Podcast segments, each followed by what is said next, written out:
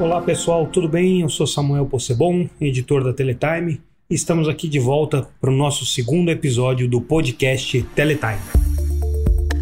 E na edição de hoje, a gente vai conversar um pouco sobre o Plano Nacional de Internet das Coisas. Para quem não está acompanhando esse tema de perto, no último dia 26 de junho, o governo editou o decreto 9854, que regulamenta o Plano Nacional de IoT. O Plano Nacional de IoT, na verdade, é a grande política pública que o governo estabeleceu para a internet das coisas. E por que, que isso é importante? Por que, que a internet das coisas merece uma política específica? Todos os analistas de telecomunicações, todos os especialistas na área de telecomunicações têm uma visão consensual de que a internet das coisas é talvez a grande revolução, a grande mudança de paradigma que as telecomunicações vão passar a enfrentar nos próximos anos. A gente está falando essencialmente de um ambiente em que as coisas estão conectadas. Nos últimos 20 anos a gente se acostumou com o ambiente da internet, com o ambiente da banda larga, em que basicamente a conectividade se dá entre pessoas e conteúdos, ou entre pessoas e outras pessoas. O que a internet das coisas propicia no ambiente das telecomunicações é um ambiente em que as coisas estarão conectadas. Então a gente vai ver carros conectados, transações de varejo conectadas, transações financeiras conectadas, indústrias conectadas, agronegócio conectado, tudo isso de alguma maneira envolve a necessidade de uma política pública específica, porque a gente não está falando só da conexão entre pessoas, mas a gente está falando conexão entre empresas, entre serviços e entre diferentes tecnologias. Pois bem, o que o Plano Nacional de Internet das Coisas é estabelecer quais são as linhas gerais, quais são os princípios gerais que vão nortear esse ambiente da conectividade IoT, como a gente chama, ou a conectividade da internet das coisas. A edição desse decreto era muito aguardada. Na verdade, esse debate sobre a internet das coisas já vem acontecendo há um bom tempo e desde outubro de 2017 a gente já conhecia as linhas gerais do que seria esse plano, mas ainda faltavam uma série de definições que precisavam do aval do governo, das áreas econômicas, das áreas políticas do governo, para que ele efetivamente se tornasse um decreto e pudesse ser implementado. E foi isso que aconteceu agora. O Plano Nacional de Internet das Coisas, ele basicamente define a priorização de aplicações e onde que as políticas públicas vão estar focadas nos próximos anos. Como vão ser feitos os investimentos públicos e os esforços no desenvolvimento de internet das coisas. E as áreas que são priorizadas pelo governo, ou pelo menos por esse plano de internet das coisas, são a área de saúde, de cidades inteligentes, de indústrias conectadas ou indústrias 4.0 e do agronegócio. Essas quatro áreas foram definidas a partir de estudos que foram realizados pelo BNDES, pelo governo e com consultorias, tentando selecionar as áreas em que o Brasil mostraria melhor aptidão para o desenvolvimento da internet das coisas. O princípio é que com o desenvolvimento dessas áreas, o que se possa ter é toda a criação de um ecossistema voltado para a internet, um ecossistema de desenvolvedores de conteúdo, desenvolvedores de aplicativos, desenvolvedores de soluções e desenvolvedores de tecnologia que possam se desenvolver a partir desse, desse ecossistema e colocar o Brasil na rota do desenvolvimento digital dentro desse ambiente da internet das coisas. Mas existem muitas questões que estão abertas ainda. Questões relacionadas ao tratamento tributário que vai ser dado à internet das coisas, a carga regulatória e ao ambiente regulatório da internet das coisas, que são questões que ainda não estão bem desenvolvidas.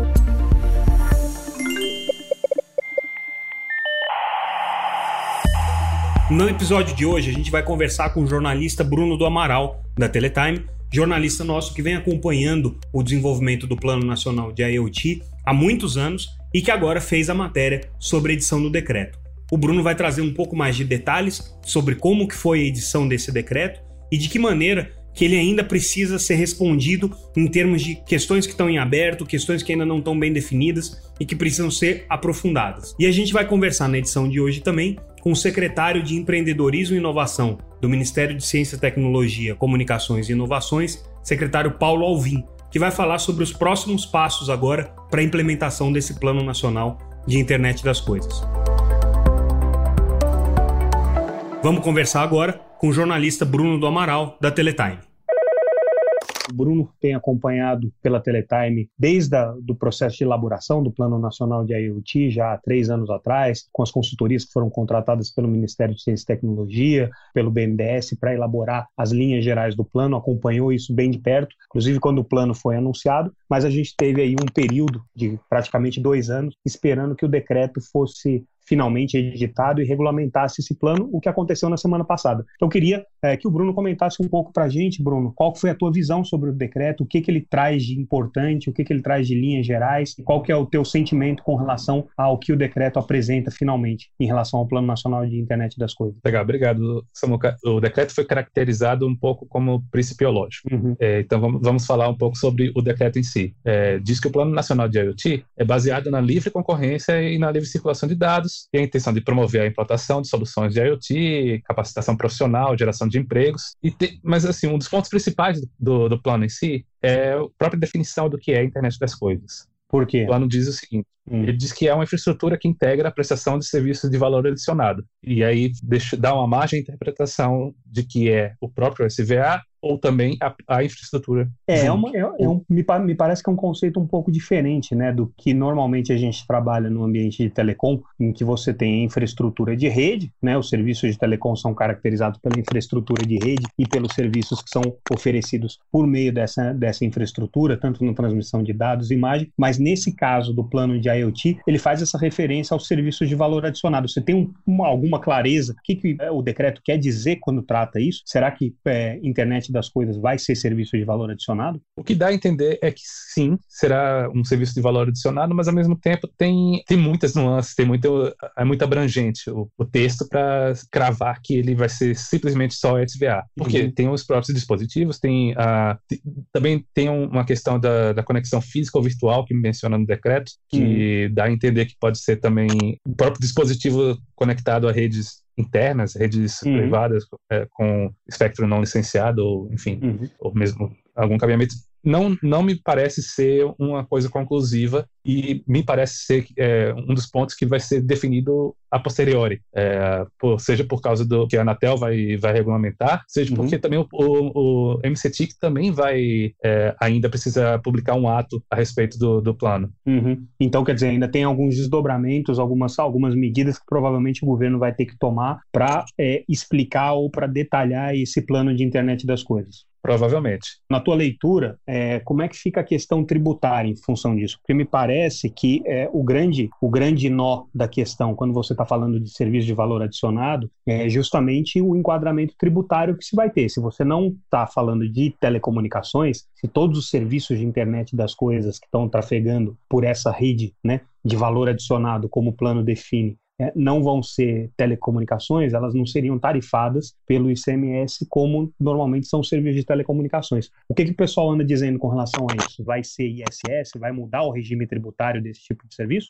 O que se tem falado é, entre as pessoas que eu consultei e pelo que eu também andei pesquisando, pelas, enfim, até com em certas conversas informais, é que o entendimento é que não vai estar sujeito ao ICMS. Isso é, um, é uma interpretação. Ao mesmo tempo, existe uma certa insegurança eh, em relação a como o decreto aborda isso, porque, de novo, fica a, a impressão que isso ainda vai ser definido em uma nova medida. Então, uhum. não é uma coisa conclusiva.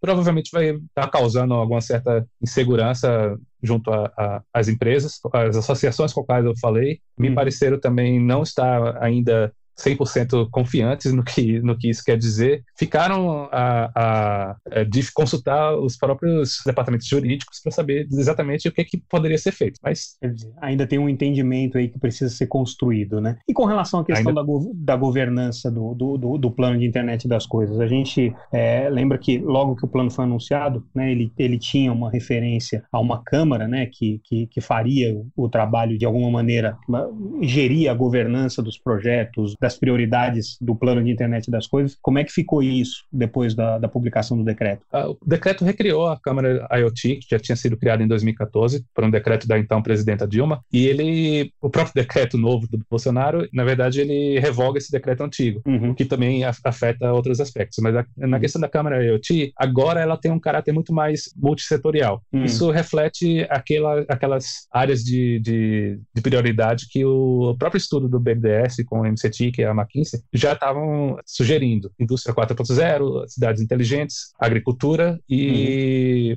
saúde. Esses quatro pontos parecem ser o, o que determinou a inclusão dos ministérios, uhum. que justamente agora são economia, agricultura, uhum. saúde e desenvolvimento regional. E claro que existe a possibilidade de, de incluir representantes de outras entidades, por exemplo, a Anatel, mas uhum. é, a Câmara IoT em si será presidida pelo MCTIC uhum. e terá os representantes desses quatro ministérios. Mas me parece que aí, com essa composição mais governamental, fica uma Câmara com um caráter mais chapa branca, vamos dizer assim, né? Não tanto com participação dos próprios setores em si, ou com os atores da sociedade, do empresariado relacionados a essas áreas. Tem, tem algumas críticas com relação a essa questão, ou você acha que o modelo que saiu está pacificado? Existe uma, uma, alguma certa crítica sobre a questão do se haveria uma, um certo conflito entre os diferentes órgãos, dentro do governo mesmo. Possivelmente, esses conflitos também poderiam se estender para outras, enfim, até para o entendimento das empresas e o entendimento de, de, digamos, da Anatel.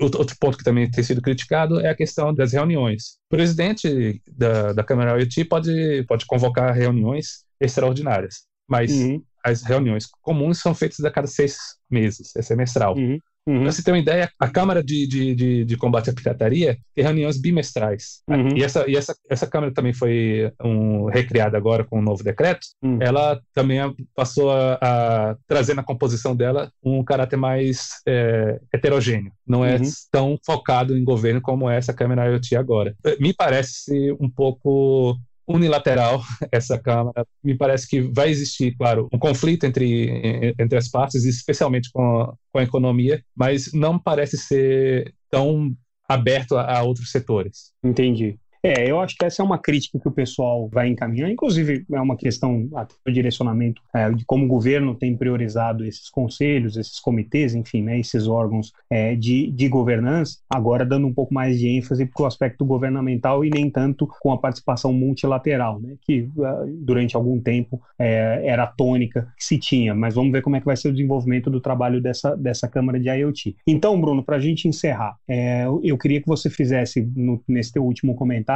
uma abordagem com relação ao que, que você acha que está faltando ainda, né? Qual que é a principal questão, o principal gargalo que a gente tem agora? Essa definição tributária ou a definição regulatória? O que que, o que, que falta para a gente poder ter certeza de que o plano de IoT vai começar a rodar de uma maneira redonda? As duas coisas, na verdade, estão inter bastante interligadas. A gente vai saber muito melhor o, o caráter tributário se tiver uma definição regulatória mais uh, concisa.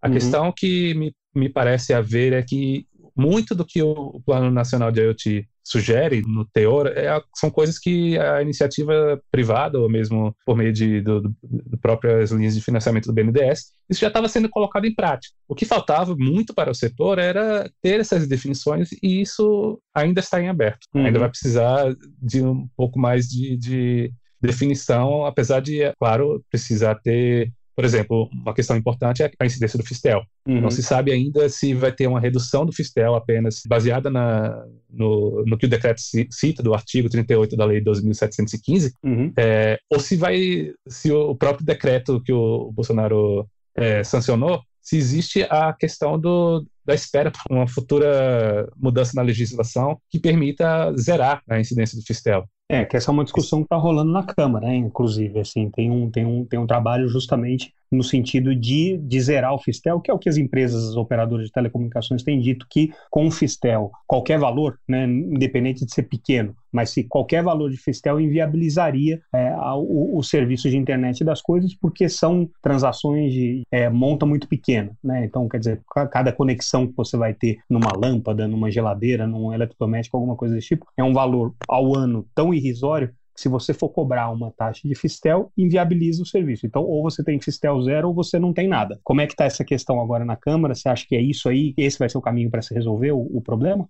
provavelmente é o único caminho que pode ser de curto prazo é, é esse, é, seria a tramitação do projeto de lei do deputado Vitor Lipe. É o que é o que está faltando e é o que muita gente, não só do governo, como até da, das empresas, das associações que eu consultei, está esperando. É o, que, é o que pode ser feito. A, a questão do fiscal não, não teria como ser tratada nesse decreto agora, realmente. Uhum. Que, o que ele podia ser feito era citar essa questão da redução. Uhum. Isenção não daria, não teria como. Então, uhum. só pode ser por um, uma alteração na lei. É isso aí. A gente vai ter que aguardar ver como é que vai ser o desdobramento disso, mas acho que ainda tem muita coisa pela frente, até que você possa dizer que o plano nacional de IoT está redondo né, para ser implementado. Você tem as questões tributárias, a gente precisa entender qual vai ser a atuação regulatória da Anatel. Aliás, a gente nem comentou isso, né, mas é, se uh, efetivamente serviços é, de internet das coisas forem classificados como serviço de valor adicionado, tem uma dúvida sobre qual que é o, o, poder regulatório que a Anatel vai ter sobre esse ambiente, ou se vai ser um ambiente que vai se desenvolver como outros serviços over the top, né, que não tem nenhum tipo de regulação, quer dizer, o mercado mesmo acaba se gerindo. É, então a gente não sabe como é que vai ficar essa questão. Mas enfim, são várias pendências que a gente vai ter. Vamos tentar entender aí nos próximos capítulos como é que isso vai se desenvolver. Bruno, te agradeço essa tua participação, essas informações e a gente é, vai seguir acompanhando aí pela Teletime o dia a dia aí do mercado de internet das coisas. Valeu, obrigado, meu caro. Valeu, obrigado. Até mais, até a próxima. Vamos conversar agora com o secretário Paulo Alvim, do Ministério de Ciência, Tecnologia, Inovações e Comunicações.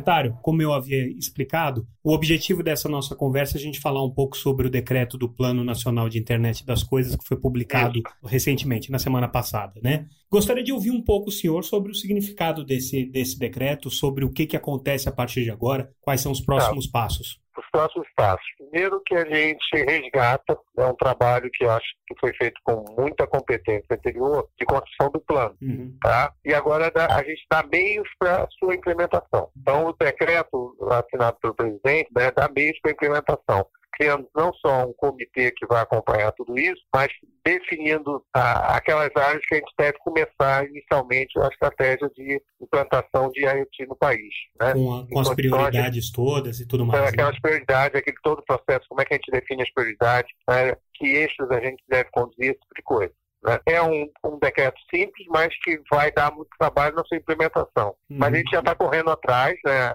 Coube aqui a Secretaria liderar esse processo. A gente é, já tinha avançado né, no, no, sentido de, de, implementar. A gente já tinha avançado algumas coisas por conta do trabalho de manufatura 4.0, que é um dos setores priorizados, então isso vai reforçar o trabalho que a gente já vinha fazendo, que já tem algumas soluções, a Câmara de, de Manufatura de Indústria 4.0 já tinha avançado, uhum. né? nós já estamos acelerado o processo da, de agricultura, e também já iniciamos os trabalhos para a construção do, da Câmara de Saúde. Uhum. Né? A, a parte de cidades inteligentes, o secretário Vitor né, das Telecomunicações também já está iniciando os trabalhos. Ou uhum. seja, a gente acredita que, que esse trimestre, né, ou seja, a gente já começa a ter algumas ações concretas né, que deem concretude, né, que deem, uhum. materializem a implementação de ações de IoT pelo país afora. Para a gente entender, secretário, essas câmaras todas, né, esses, esses grupos é, que vão trabalhar na área de manufatura, é, na área de agronegócios e tudo mais, eles vão definir os projetos é, que vão ser priorizados, vão definir as linhas de ações, Sim. qual vai ser a atuação eles, eles vão definir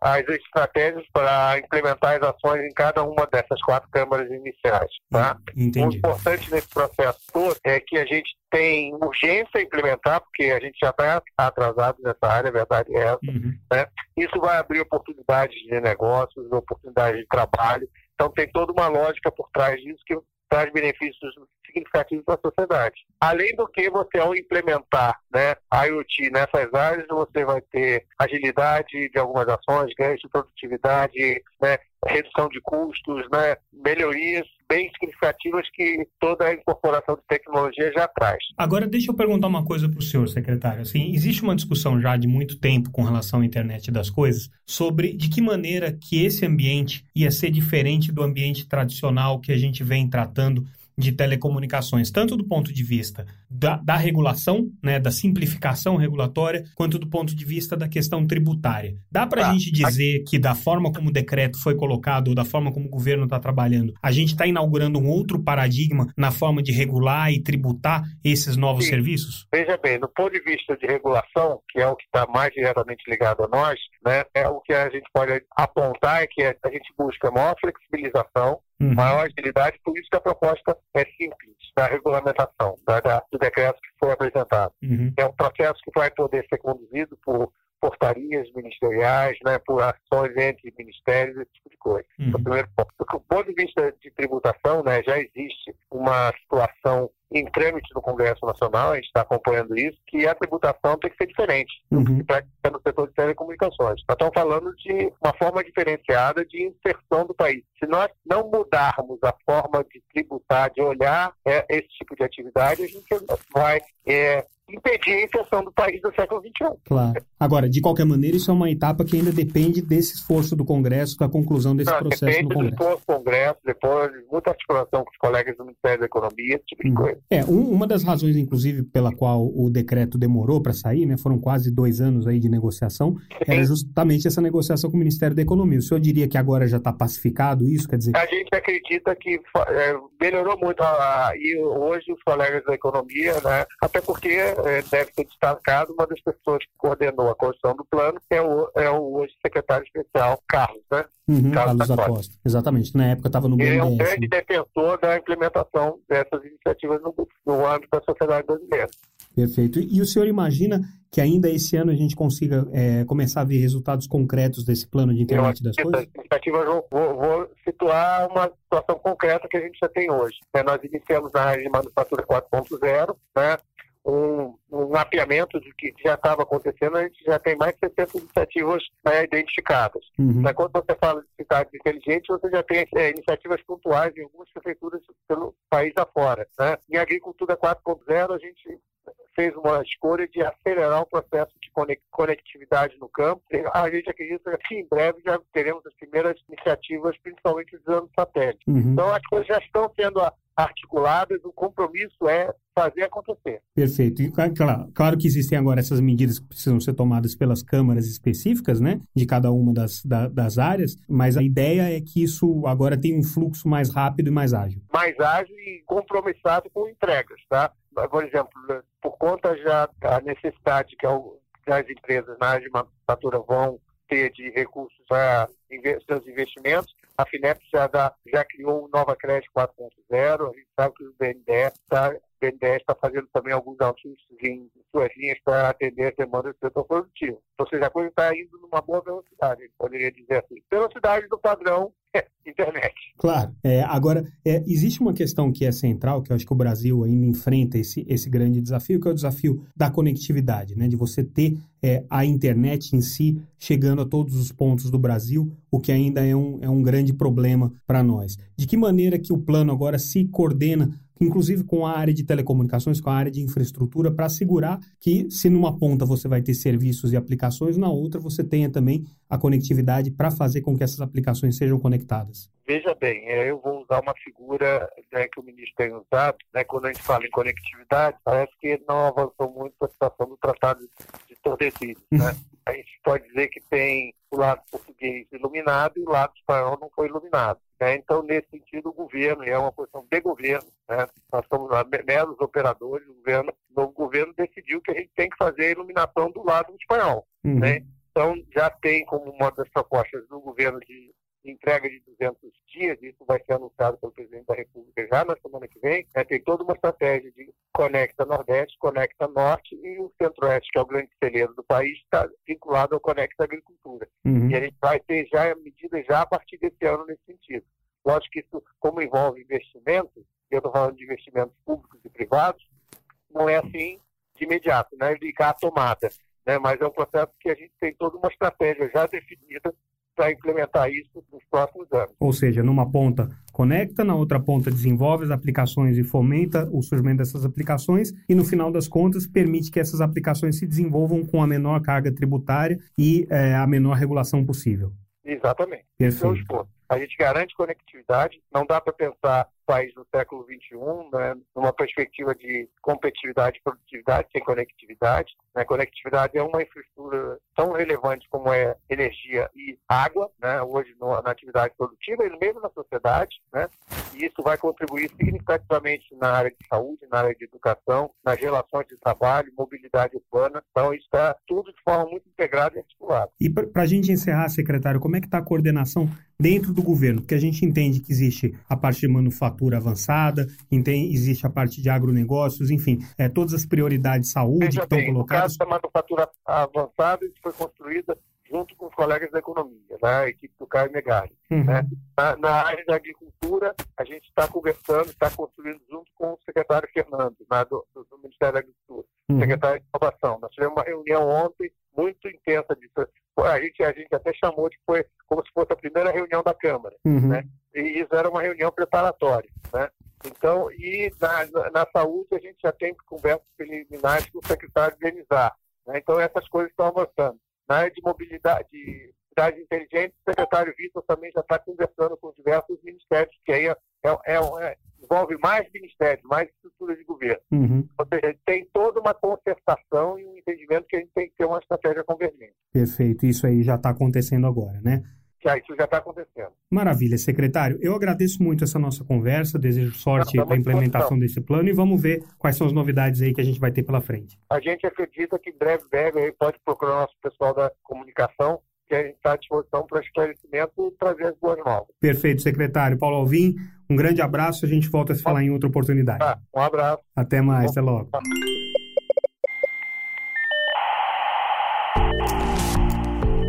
Pois bem, pessoal, esse aqui foi o nosso segundo episódio. Espero que vocês tenham gostado. Nas próximas semanas a gente deve trazer um episódio novo com temas novos. Contamos com a participação de vocês, sempre nesse esforço e nesse ambiente legal de discutir ideias, propostas, modelos, notícias, informações, tudo sobre o ambiente das telecomunicações, da internet, das políticas de comunicação e das comunicações em geral. Eu sou Samuel Possebon e nos vemos no próximo episódio.